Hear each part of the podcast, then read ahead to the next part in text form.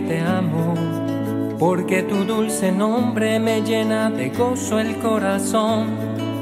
Quiero meditar tu vida a la luz. Es un agrado, queridos oyentes de Radio María, que nos sintonizan por medio de la radio, el Internet y las redes sociales, acompañándonos en este programa de la Legión de María, preparado con gusto cada 15 días.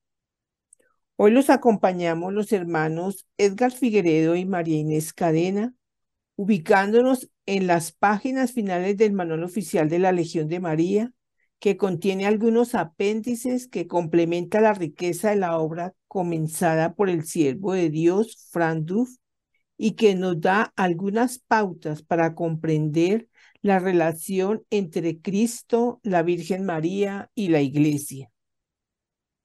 Invoquemos con confianza la presencia del Espíritu Santo. En el nombre del Padre, y del Hijo, y del Espíritu Santo. Amén. Ven Espíritu Santo, llena los corazones de tus fieles, y enciende en ellos la llama de tu amor. Envía, Señor, tu Espíritu, y todo será creado. Y renovarás la faz de la tierra. Oh Dios, Padre nuestro, derrama los dones de tu Espíritu sobre el mundo. Enviaste el Espíritu a tu iglesia para iniciar la enseñanza del Evangelio. Que sea ahora tu Espíritu el que continúe trabajando en el mundo a través de los corazones de todos los que creen en ti, por Jesucristo nuestro Señor. Amén. Y así es, queridos oyentes, eh, además de la riqueza de nuestro manual oficial en sus 40 capítulos, pues eh, los autores han querido adicionar 11 apéndices que complementan todo lo que el manual quiere compartirnos en cuanto a la iglesia, en cuanto a lo que han dicho los papas, en cuanto a otros movimientos, otras actividades que tienen que ver mucho con la consagración, con esta consagración a la Santísima Virgen María. Y pues les queremos compartir este apéndice 2 que trata acerca de algunos extractos de la constitución dogmática sobre la Iglesia, en sus numerales 62 y 65. Esta constitución pues, se encuentra en el Concilio Vaticano II, en este documento, que pues recordemos que el concilio se realizó en entre el año 1962 y 1965, el último concilio que ha realizado la Iglesia, un concilio ecuménico, y en el que fue invitado el fundador de la Legión de María, Prandov, como observador. Este concilio también le permitió a muchos, a muchos otros hermanos, recordemos que a veces era como un poco cerrado, era solo para obispos, para los papas, pero este concilio le abrió las puertas, por decirlo así, a los laicos, a las comunidades. Tal vez eh, aún un poco limitadas por, por su voz, pero la iglesia reconociendo ya su obra, esta obra entre el mismo pueblo de Dios, entre los laicos. Eh, la Legión de María, fundada en el año de 1921, ya cumplimos ciento, vamos a cumplir 102 años, hermana María Inés, ¿no? El próximo 7 de septiembre de este año. Entonces, eh, pues la Legión de María al lado de la historia de la iglesia, por decirlo así, en, este, en, esta época moderna, em, pues ha querido también sumarse a lo que la iglesia ha hecho y asimismo la iglesia se va enriqueciendo. Tenemos como una motivación bíblica una lectura del libro de los Hechos de los Apóstoles, en su capítulo 2, versículos del 41 al 47. ¿Qué nos dice la palabra de Dios, hermano Marines? Los que acogieron su palabra fueron bautizados. Aquel día se le unieron unas tres mil almas. Acudían asiduamente a la enseñanza de los apóstoles a la comunión, a la fracción del pan y a las oraciones. El temor se apoderaba de todos pues los apóstoles realizaban muchos prodigios y señales. Todos los creyentes vivían unidos y tenían todo en común. Vendían sus posesiones y sus bienes y repartían el precio entre todos según la necesidad de cada uno. Acudían al templo todos los días con perseverancia y con un mismo espíritu. Partían el pan por las casas y tomaban el alimento con alegría y sencillez de corazón. Alababan a Dios y gozaban de la simpatía de todo el pueblo. El Señor agregaba cada día a la comunidad a los que se habían de salvar. Palabra de Dios. Te alabamos, Señor. Pues el acto consecuente a lo que se vivió en el Pentecostés, recordemos, estaba la Virgen María reunida con los apóstoles el día de Pentecostés y la Biblia nos describe como un viento huracanado entró y sobre los apóstoles reunidos en oración se posaron unas lenguas como de fuego, comenzaron a hablar en distintos idiomas y allí nos dice la iglesia que comenzó su fundación, fue su nacimiento en esta reunión.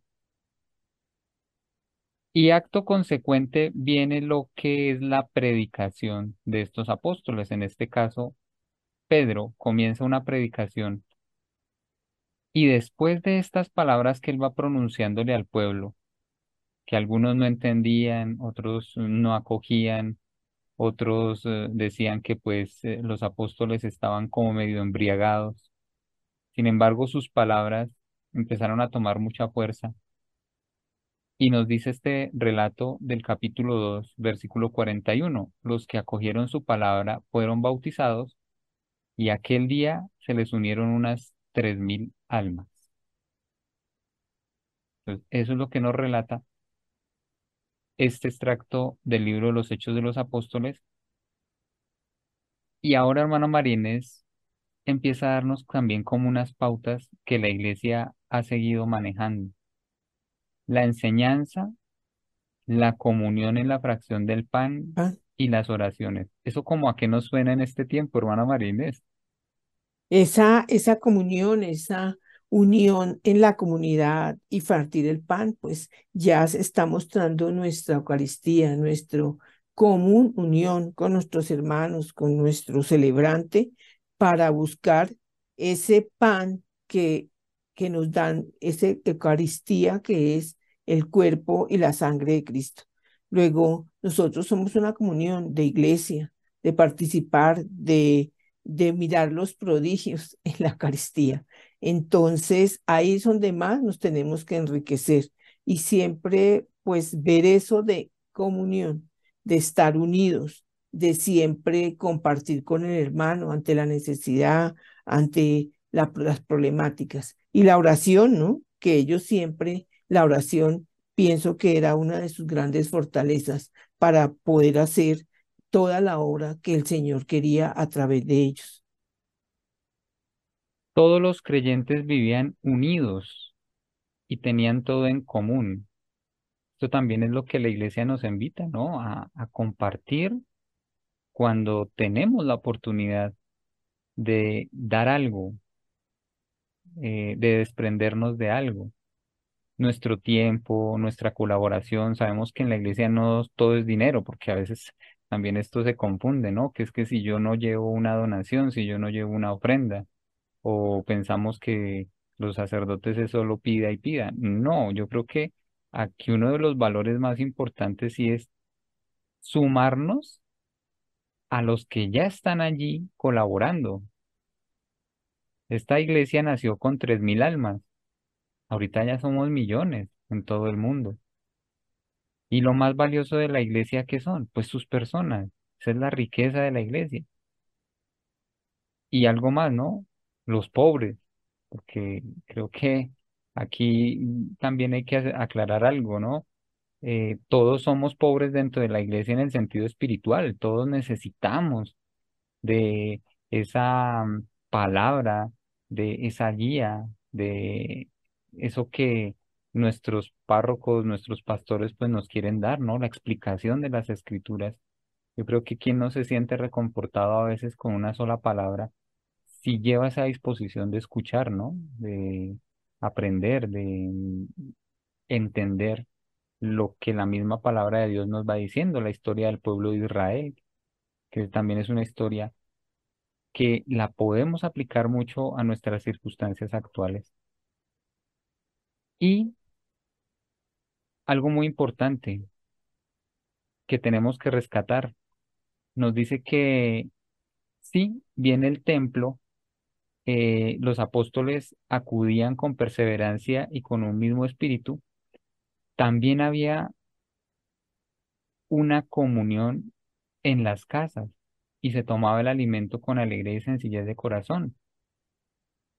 Creo que la iglesia, eso es lo que también nos ha querido invitar, ¿no? La familia, que se convierta en ese lugar de oración, de comunión, y no solo en la propia familia, con otras familias. Qué bonito también estos encuentros a veces eh, de estos grupos de familias cuando se reúnen a compartir con sus hijos, a celebrar tal vez un cumpleaños eh, ojalá que todo fuera en torno también a la palabra, ¿no? Que, que se convirtieran estos momentos eh, de comunión, de comunidad en, familia, en un motivo de orar, hermana Marínez, que qué bonito eso también, cuando la familia se reúne, eh, pues no solo a compartir sus experiencias de vida, de trabajo, de problemas, de alegrías, sino que también la oración tenga ese espacio en estos encuentros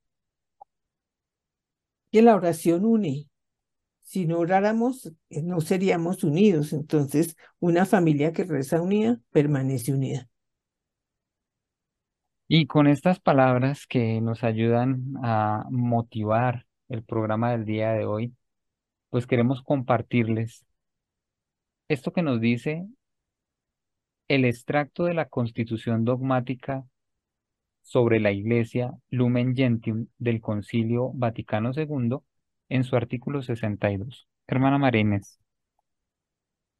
Esta maternidad de María perdura sin cesar en la economía de la gracia.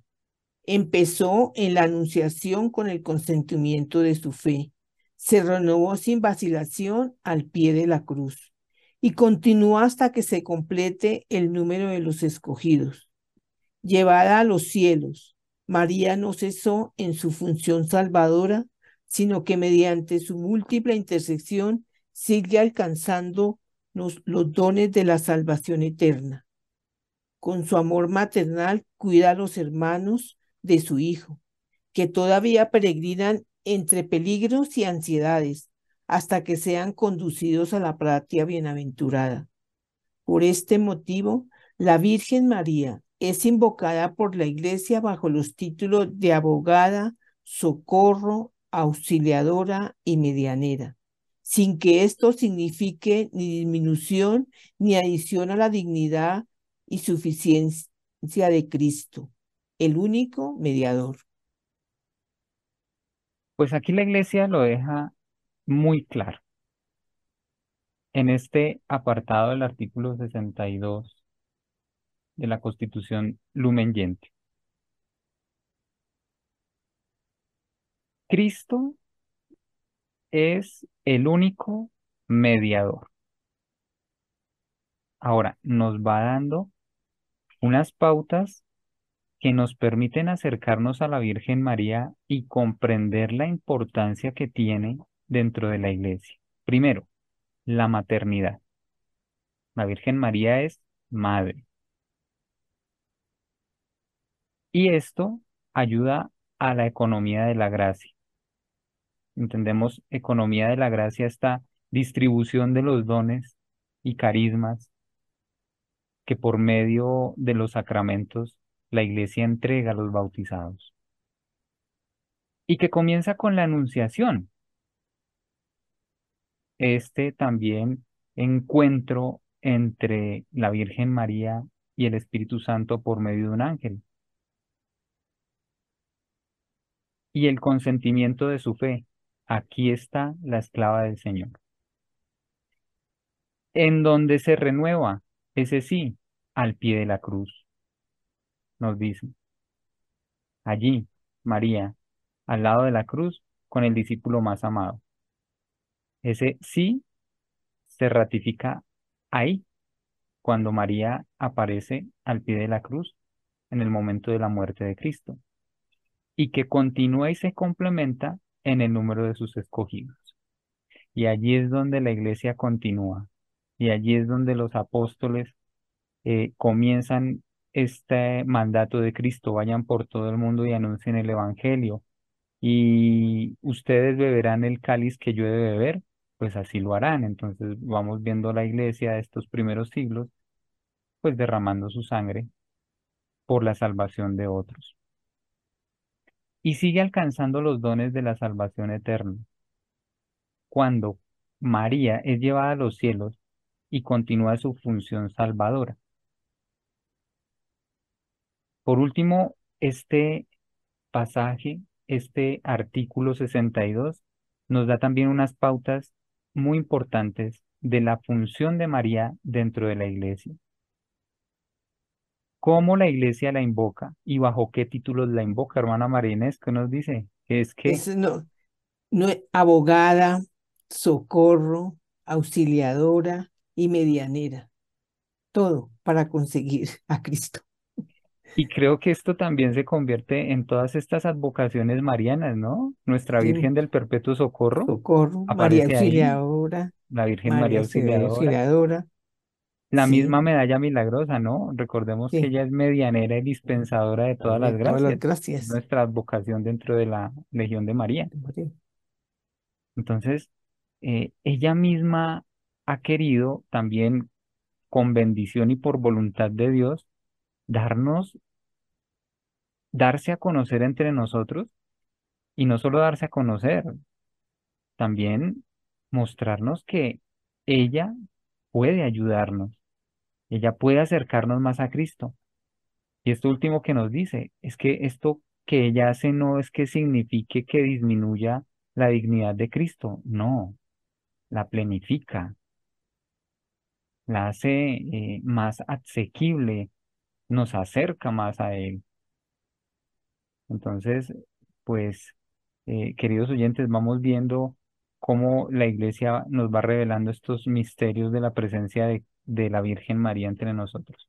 Y aquí una breve introducción que vamos a tratar en nuestra segunda parte del programa, que la vemos en el artículo 65, hermana María Inés. Mientras la iglesia ha alcanzado ya en la Santísima Virgen la perfección en virtud de la cual se presenta a Cristo sin mancha ni arruga, Efesios 5:27, los seguidores de Cristo continúan luchando para vencer el pecado y crecer en la santidad. Y por eso levantan sus ojos a María, que brilla ante toda la comunidad de los escogidos como modelo de virtudes. Meditando en ella devotamente y contemplándola a la luz del Verbo, hecho hombre, la iglesia penetra con más reverencia y profundidad en el misterio supremo de la encarnación y se conforma más y más a su esposo. Entonces, aquí el artículo 65 va a tomar un apartado del libro de los Efesios, de la carta a los Efesios, capítulo 5, versículo 27, en la que hace una analogía entre el amor humano, entre el esposo y la esposa. ¿Cómo quiere ver el esposo a su esposa? Pues sin mancha ni arruga, eh, santificada. Eso es lo que esta carta va diciendo de, de la manera como Cristo quiere ver a su iglesia. Y vemos que la iglesia, para que llegue a ese ideal que Cristo desea, debe tomar como modelo todas las virtudes de la Virgen María. Y eso también lo podemos ir aterrizando un poquito a la práctica eh, común a veces dentro de, la familia. Eh, yo, yo hago una pregunta aquí como al aire. Eh, de pronto, si, si la esposa quiere agradar un poco al esposo, pero de pronto no conoce los detalles de lo que a él le gusta, de lo que al esposo le llama la atención, de sus gustos, de sus detalles. Yo creo que a veces eh, digo que es bueno recurrir a la suegra. De pronto es bueno eh, eh, en confianza acercarle y preguntársele qué es lo que le agrada a ese hijo. Eso es lo mismo que nos sucede dentro de la iglesia, hermana María Inés, ¿no? Creo que nosotros, como vemos un poco difícil acceder tanto al, al amor de Cristo en muchas circunstancias, pues, ¿cómo no recurrir a su Santísima Madre, que es María?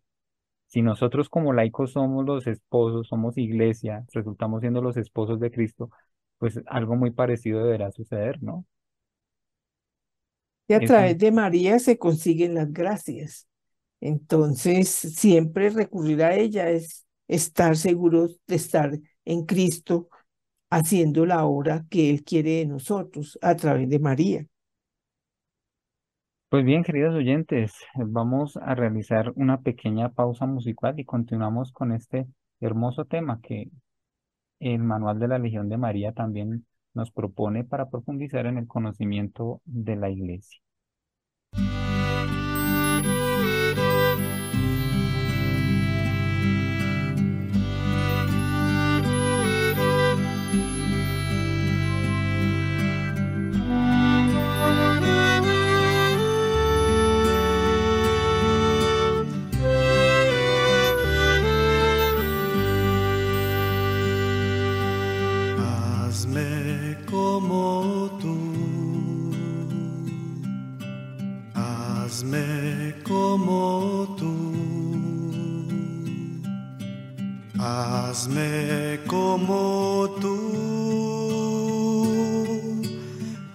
Hazme como tú,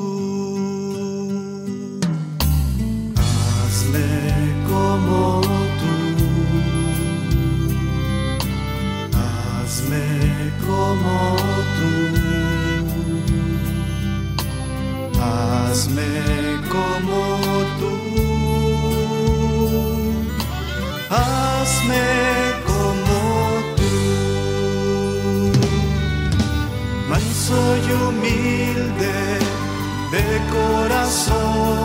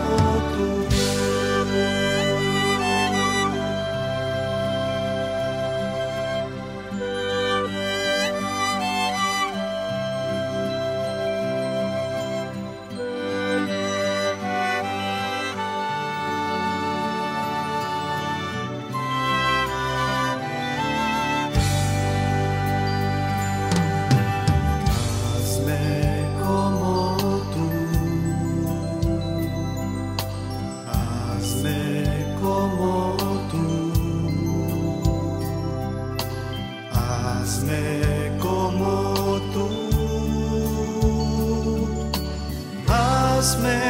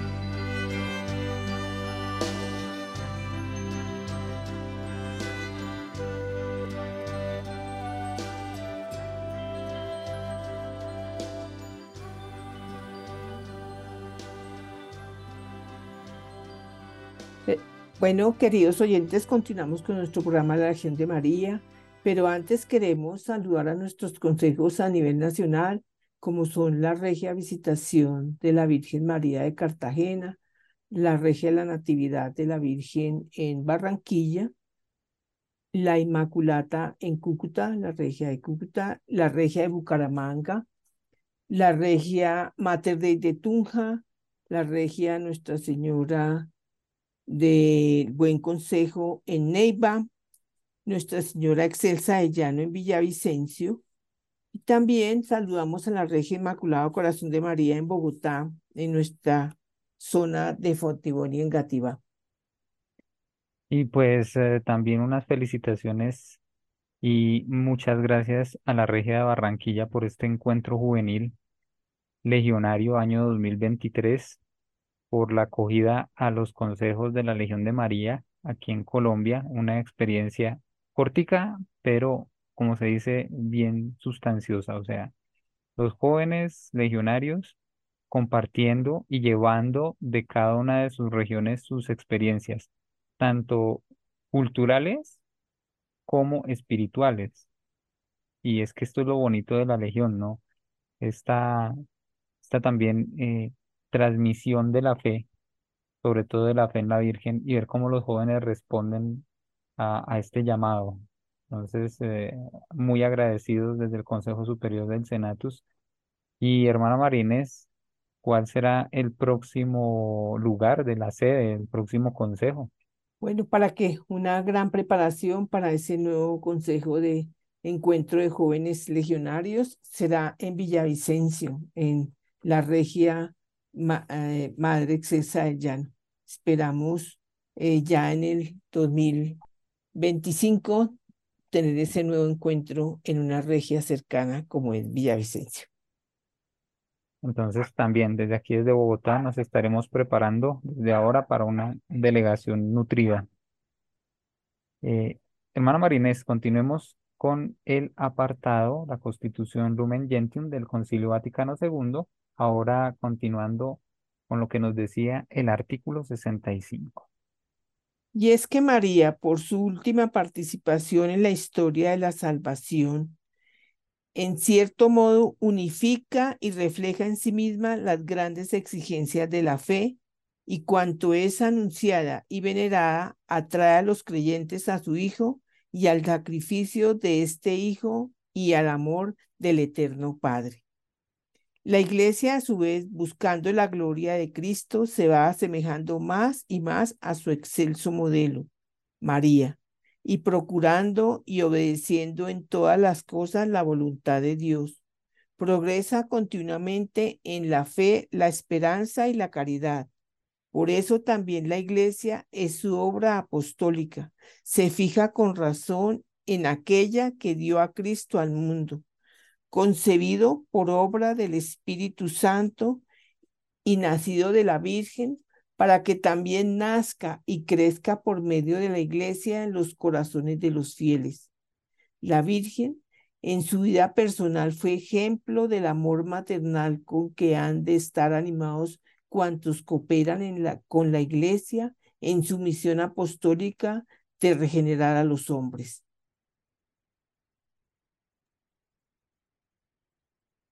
Siempre la Iglesia buscando revelar los misterios de Dios. Siempre la Iglesia queriendo conducir a sus hijos a la verdad. Y la Virgen María, de alguna manera involucrada, y como hemos visto a veces, de una manera a veces imperceptible, eh, muy em, oculta en algunos pasajes, en algunos momentos, pero siempre presente, como nos dice este apartado, con una íntima participación en la historia de salvación. Y luego anunciada y venerada, sobre todo en este amor incondicional hacia Cristo. Como lo habíamos mencionado, El ver a María al pie de la cruz es ese acto de llevar hasta el extremo el amor. El amor de Cristo por la humanidad, el amor de María por su Hijo y el amor de Dios en estas dos figuras para que nosotros comprendamos qué es lo que debemos hacer, cómo debemos comportarnos, cómo debemos actuar frente a las circunstancias más difíciles y duras. No tomando un camino fácil, sencillo, porque a veces eh, creo que eh, ahí es donde cometemos los peores errores, hermana Marinés, ¿no? En, en no, no afrontar los problemas con valentía, con, con seguridad, con entereza, al, al huirle al dolor y al sufrimiento. Entonces, creo que ellos se convierten en esos modelos, ¿no? A comprender que Dios estaba bajo el control de todo. Oye, es que si noso- nosotros no podemos mirar el sufrimiento como el castigo, sino el sufrimiento como aquello que nos va a construir y nos va a edificar y, y va a ser redentor. Toda enfermedad, si la tomamos como redención, es una enfermedad que podemos llevar. Todos nos enfermamos, todos tenemos problemas, pero llevados con el ejemplo de María y de Cristo, pues serán llevaderos. Y, y eso es una experiencia muy bella. Todos los problemas llevados a María, pues sabemos que van siendo poco a poco llevados sin angustias. Entonces, siempre sepamos llevar todo y no que es castigo. Tal vez usamos palabras que no debemos nunca, ¿no? Nada es castigo. Muchas veces si tú analizas, muchas cosas son circunstancias que pasan por la misma eh, vida que nosotros llevamos. Y, pasa esa circunstancia porque tal vez no fuimos las personas previsivas hacia eso, pero que siempre llevadas con Dios serán mucho más llevaderas y mucho más eh, débiles en el, en el momento de, de, uno, de uno llevar eh, esas penas. La María siempre será la mediadora y entregue todo a ella para que Cristo sea el que nos ayude en los momentos difíciles. Aquí aparece también algo muy importante y son tres virtudes que la iglesia ha estudiado muchísimo, ha profundizado en cada una de ellas y nos las ha transmitido, la fe, la esperanza y la caridad. A veces estas palabras eh, también se han convertido pues en, nuestro diario, en nuestro cotidiano. Eh, tenga fe, eso no se preocupe, tenga esperanza, eh, ame, sea, compadézcase del otro.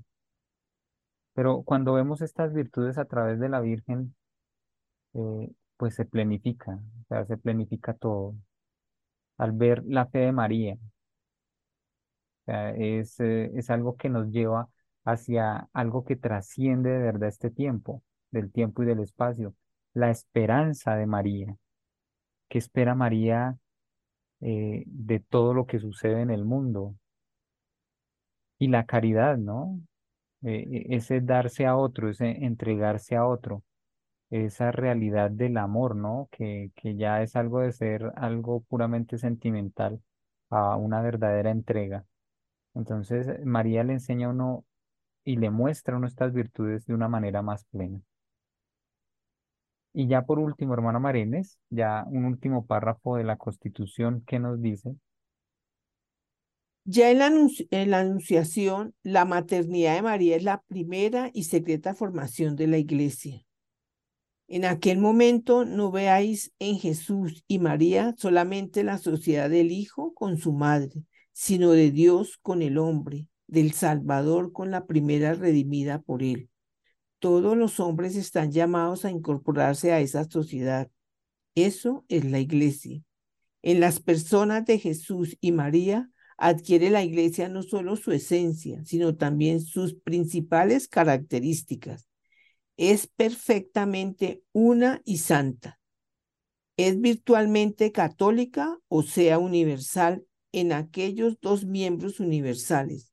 No falta sino catolicidad de hecho y en, y en el, el apostolado. Otra vez, volvemos al principio. Es que es, o sea, no podemos desligarnos de ese momento de la anunciación. La maternidad de María, el decirle sí a Dios, y este pasaje nos dice que fue la secreta formación de la iglesia. Nos referíamos al principio del acontecimiento del Pentecostés, ¿sí? María reunida con los apóstoles. Pero la anunciación siempre va a ser ese primer especial acontecimiento. Y nos habla aquí de una sociedad. Son apenas tres personas involucradas. Eh, la Trinidad también, recordemos, Padre, Hijo y Espíritu Santo, pueden ser solo tres.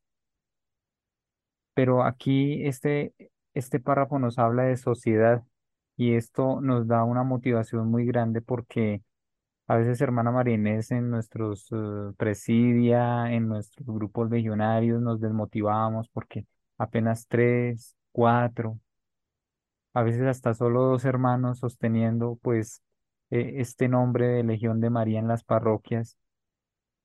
Pero yo creo que si tenemos la suficiente fe y comprendemos lo que sucedió en la Anunciación, vemos que Dios está presente en este acto. Yo creo que cuando rezamos el Santo Rosario con humildad, con mucha devoción, meditando y contemplando la vida de Cristo, Dios empieza a hacer obras en nosotros y en la misma comunidad. Así fue que comenzó la Legión. Y vamos respaldando eso que leíamos en la motivación bíblica, cómo de una sola predicación se convierte en tres mil almas. Entonces, eh, la iglesia va a seguir creciendo, tanto en número como en vocaciones, y que más en riqueza de la gracia de Dios obrando en cada uno de nosotros. ¿Qué más podemos decir, hermana Marínez, de este pequeño párrafo? No, y es que, digamos, es muy bello como comienza. Sí, fue Jesús y María realmente en esa anunciación que comenzó la iglesia, pero que vemos cómo se fue cultivando la iglesia y Cristo fue creciendo su iglesia con sus apóstoles. Y por eso es que es tan importante la palabra, porque es donde nos enriquecemos de saber esa obra tan e- de evangelizadora y, y de obras de obras y de palabra que nos daba siempre Jesús a través de su misión apostólica que hizo, digamos, en su tiempo de estar en la tierra. Pero que esas enseñanzas son las que nosotros tenemos que llevar hoy y que el Señor nos las dejó para toda la vida. Y, y, y, y si nosotros le, pues vamos leyendo pa- poco a poco esa palabra de Dios, vemos cómo fue creciendo la iglesia, cómo, cómo Cristo se fue y dejó ese Espíritu Santo para que iluminara ese apóstol y comenzaran las primeras comunidades. Y, y sigue y sigue la iglesia. Y así será la iglesia siempre, a través de, de muchas comunidades, de aquellos que realmente quieren estar con Jesús y María alimentándose de esa vida evangélica de Él para que podamos transmitírselo y llevarlo a otros. Y así es que va creciendo la iglesia. Y ahí, como nos comentaba el hermano Edgar, sí, ellos estaban predicando y de una vez se unieron tre- tres mil almas. ¿Cómo sería ese convencimiento de ellos? Y es lo que nosotros debemos llevar. Una fe inquebrantable y un convencimiento que no, llevar, no llevaremos a muchos, pero poco a poco arrastraremos de uno en uno. Y ese es el gran efecto que debemos llevar nosotros como legionarios, una fe inquebrantable en Cristo para poder llevar más almas y atraer más almas a la legión. No solamente a la legión, a todos los grupos apostólicos y unidos a nuestros párrocos, porque la iglesia no es el, no es el templo allá, la iglesia somos nosotros y nosotros somos los que debemos ayudar a crecer ese cuerpo místico de Cristo que es la iglesia. Y estas últimas eh, cualidades de la iglesia, una santa, católica y apostólica. Esto forma parte de nuestro credo. Y des en cuenta la inspiración del credo. El credo mismo es esta unión entre Cristo y María, esta, esta comunidad, esta sociedad. Y que a pesar de tantos problemas, de tantas persecuciones, eh, a veces incomprendida, a veces rechazada. Creo que esta- estas cualidades jamás se van a desligar de la iglesia y si profundizamos en ella, pues se nos irían muchos programas, o sea, cómo la iglesia es santa. La iglesia porque es una, eh, tanta diversidad de culturas, de lenguas en el mundo, pero la iglesia habla un mismo idioma, el amor a Cristo, el amor a Dios. Católica, que es la catolicidad, aquí nos dice la universalidad de la iglesia, comprendiendo que puede abarcar lo que hay aquí en la tierra y todo lo que hay en el cielo. Y apostólica, el servicio, lo que también nos caracteriza a nosotros como legionarios. Allí es donde somos iglesia, en el servicio.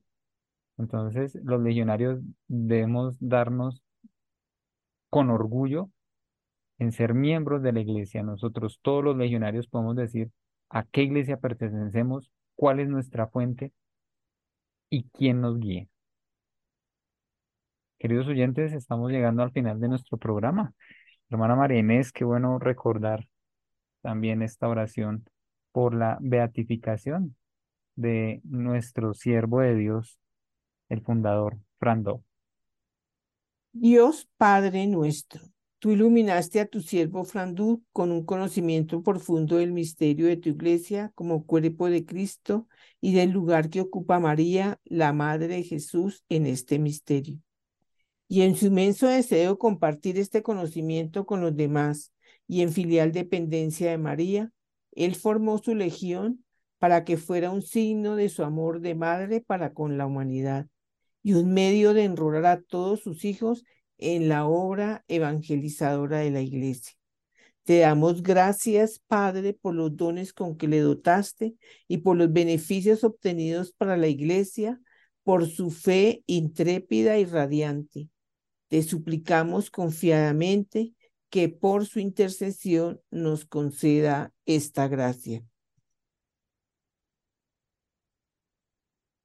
Te pedimos también que si es tu voluntad, sea reconocida por la Iglesia la santidad de su vida para gloria de tu nombre, por Jesucristo nuestro Señor. Amén. Amén. Pues ha sido, como siempre, un gusto, queridos oyentes, poder acompañarlos y compartirles lo que la Legión de María ha hecho en nuestras vidas, tanto en el- la vida de la hermana María Inés como en la mía, y ese pequeño granito de arena que aportamos por medio de Radio María. Muchas gracias al Padre Germán y a sus colaboradores. Hermana María Inés, nos Bueno, despedimos. queridos oyentes, hasta otra próxima oportunidad. Dios los bendiga. Oración Catena Legionis, antífona.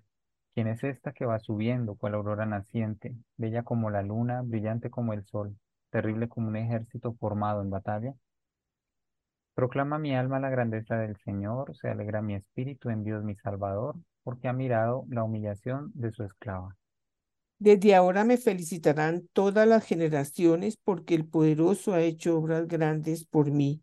Su nombre es santo y su misericordia llega a sus fieles de generación en generación. Él hace proezas con su brazo, dispersa a los soberbios de corazón, derriba del trono a los poderosos y enaltece a los humildes. A los hambrientos los colma de bienes y a los ricos los despide vacíos. Auxilia Israel su siervo, acordándose de la misericordia, como le había prometido a nuestros padres, en favor de Abraham y su descendencia por siempre. Gloria al Padre y al Hijo y al Espíritu Santo. como era en el principio, ahora y siempre, por los siglos de los siglos. Amén. ¿Quién es esta que va subiendo, cual aurora naciente, bella como la luna, brillante como el sol, terrible como un ejército formado en batalla? Oh María sin pecado concebida. Ruega por nosotros que recurrimos a ti. Oh Señor Jesucristo, medianero nuestro delante del Padre, que constituiste a la Santísima Virgen, tu Madre, Madre nuestra y medianera ante ti. Haz que cuantos a ti acudieren para pedirte beneficios se gocen de haberlo conseguido todo por ella. Amén. Amén.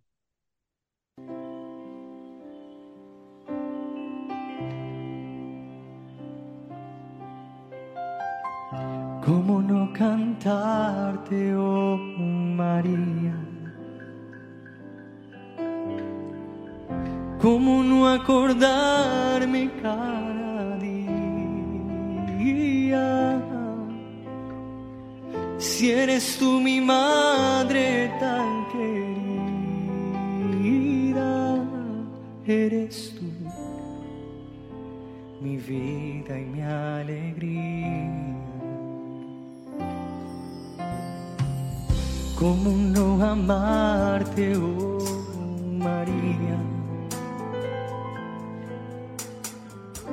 ¿Cómo no rezarte cada día? Llena eres de gracia y elegida. Eres tú, esperanza mía. Eres la rosa más bella, la rosa más bella de mi corazón.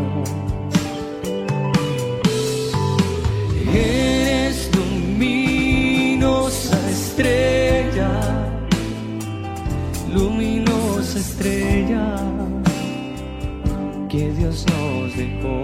Dile de nuevo, eres la rosa más bella. Eres la rosa más bella, la rosa más bella de mi corazón. Eres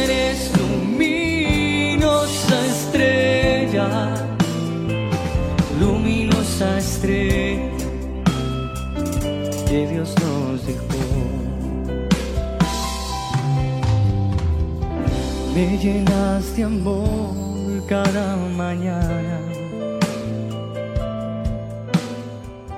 Un abrazo tuyo me da vida. Campesina hermosa y artesana, llena de amor,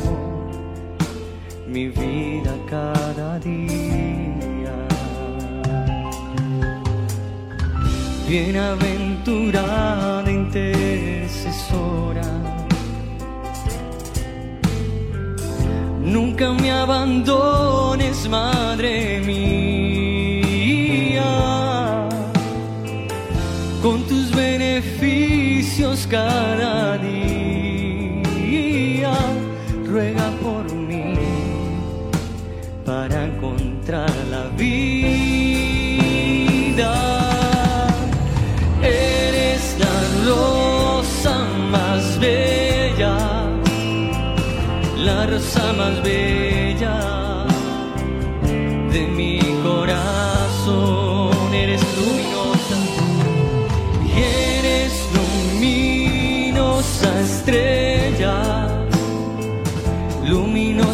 Estrella que Dios me dejó. Dile de nuevo más fuerte.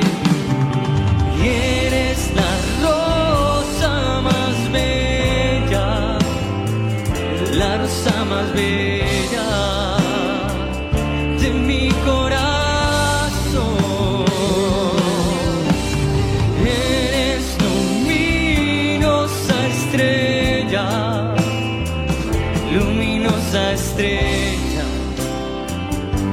Dios nos dejó. Vas a decirlo por última vez suave. Eres la rosa. Eres la rosa más bella la rosa más bella de mi corazón. Dilo suavemente con nosotros. Eres luminosa estrella, luminosa estrella que Dios nos dejó. Vas a decirlo fuerte, eres bien. Eres la rosa más bella, la rosa más bella de mi corazón.